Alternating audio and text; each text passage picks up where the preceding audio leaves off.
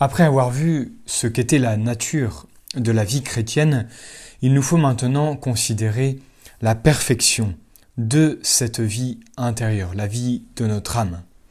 En effet, toute vie doit se perfectionner, doit grandir, surtout bien sûr euh, cette vie de relation avec notre Seigneur, cette vie qui est essentiellement progressive et n'atteindra son terme que dans le ciel. Nous devons donc considérer aujourd'hui quelle est la perfection de cette vie, afin de mieux nous orienter dans les voies de cet accroissement pour ne pas se perdre. Mais sur ce point fondamental, il y a beaucoup d'erreurs et d'idées plus ou moins incomplètes. Il nous faut donc commencer par éliminer les fausses notions de la perfection chrétienne pour ensuite voir quelle est sa vraie nature. Ces fausses notions se rencontrent souvent chez les incroyants, les mondains, ceux qui sont trop attachés au monde, ainsi que chez les faux dévots. Aux yeux des incroyants, la perfection chrétienne n'est qu'un phénomène subjectif qui ne correspond à aucune réalité. Et c'est bien compréhensible puisque nous avons besoin de la foi pour comprendre ce qui se passe au sein de notre âme. Les mondains, même quand ils ont la foi, ont souvent sur la perfection, ou ce qu'ils appellent la dévotion, des idées très fausses. Les uns regardent les dévots comme des hypocrites qui cachent leurs vices sous de la piété, mais en fait c'est confondre l'abus avec la chose elle-même. Et la suite de notre étude nous montrera que la simplicité, la loyauté et l'humilité sont les vrais caractères de la dévotion. D'autres mondains considèrent la piété comme une exaltation de la sensibilité et de l'imagination, bonne tout au plus pour les femmes et les enfants, mais indigne pour l'homme qui veut se conduire par la raison et la volonté. Mais c'est bien sûr oublier le nombre incroyable de saints qui se sont distingués par leur grande intelligence et leur volonté énergique. C'est donc, encore une fois, confondre la caricature avec le portrait. Enfin, certains mondains prétendent que la perfection est une utopie irréalisable et par là même dangereuse qui pourrait nous décourager. Donc, il suffit de se contenter d'un strict minimum ou alors d'un équilibre. C'est justement, il suffit d'observer les commandements et surtout de soulager le prochain sans trop perdre son temps dans des pratiques minutieuses ou à la recherche de vertus extraordinaires. Mais une fois de plus, la vie des saints suffit à redresser cette erreur en montrant que la perfection a été réalisée sur terre et que la pratique des vertus loin de nuire à notre vie terrestre, ne fait que la rendre euh, plus facile, bien sûr. Parmi les personnes dévotes, c'est-à-dire celles qui veulent vivre sérieusement leur vie chrétienne, il en est qui se trompent sur la vraie nature de la perfection, de cet accroissement, chacun la peignant selon sa passion et sa fantaisie, comme dit Saint François de Sales. En effet, plusieurs confondent la dévotion avec les dévotions et s'imaginent que la perfection consiste à réciter un grand nombre de prières et à faire partie de beaucoup de confréries au détriment même de, de leur devoir d'État, qu'elles négligent, parfois pour faire tel ou tel pieux exercice, en manquant d'ailleurs à la vertu de charité, à l'égard à l'égard de leurs prochains c'est remplacer en fait le principal par l'accessoire. C'est sacrifier la fin au moyen.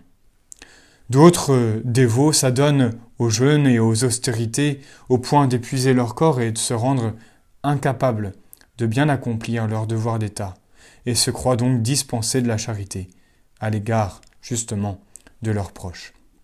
Ici encore, c'est se méprendre sur ce qu'il y a de plus essentiel dans la perfection, et négliger le devoir capital de la charité, pour des pratiques bonnes sans doute, mais moins importantes.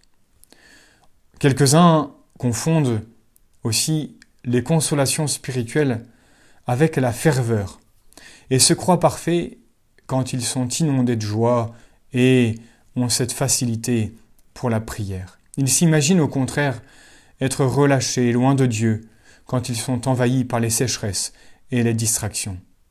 Mais ils oublient justement que ce qui compte aux yeux de Dieu, c'est la fidélité, c'est l'effort généreux et souvent renouvelé, malgré les insuccès apparents qu'on peut essuyer dans la vie chrétienne.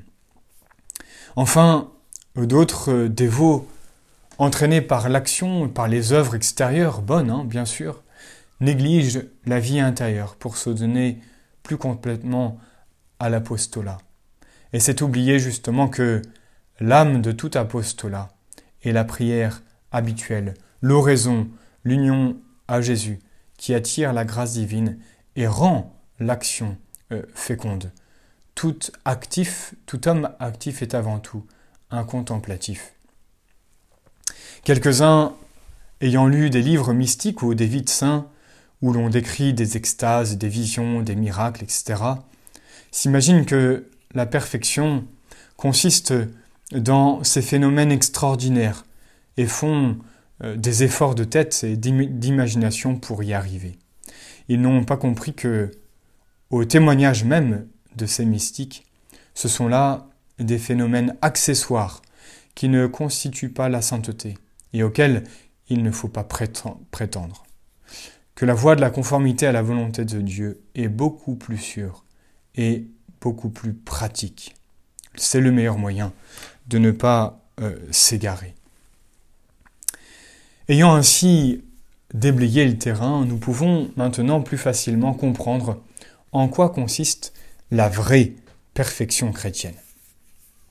Précisons tout d'abord, avant d'avancer, précisons quelques notions. Un être est parfait quand il atteint sa fin, ce pourquoi il a été créé. C'est ce que nous appelons la perfection absolue. Mais attention, il y a une perfection qu'on appelle relative, une perfection progressive, qui consiste à se rapprocher de cette fin en développant toutes ses facultés et en pratiquant euh, tous ses devoirs. C'est plus vrai encore dans l'ordre surnaturel, dans justement euh, la perfection de la, vie, de la vie chrétienne. Nous avons, été élevés, gratuitement par Dieu à un état qui dépasse nos exigences et nos possibilités. Nous avons été appelés à le contempler un jour, et déjà nous le possédons par la grâce.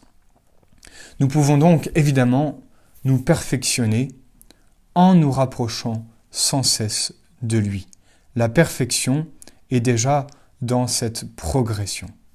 Et comme nous ne pouvons le faire sans nous unir à Jésus, qui est la voie nécessaire pour aller au Père, notre perfection consistera donc à vivre pour Dieu en union avec Jésus. Il nous l'a dit, je suis la voie, la vérité et la vie.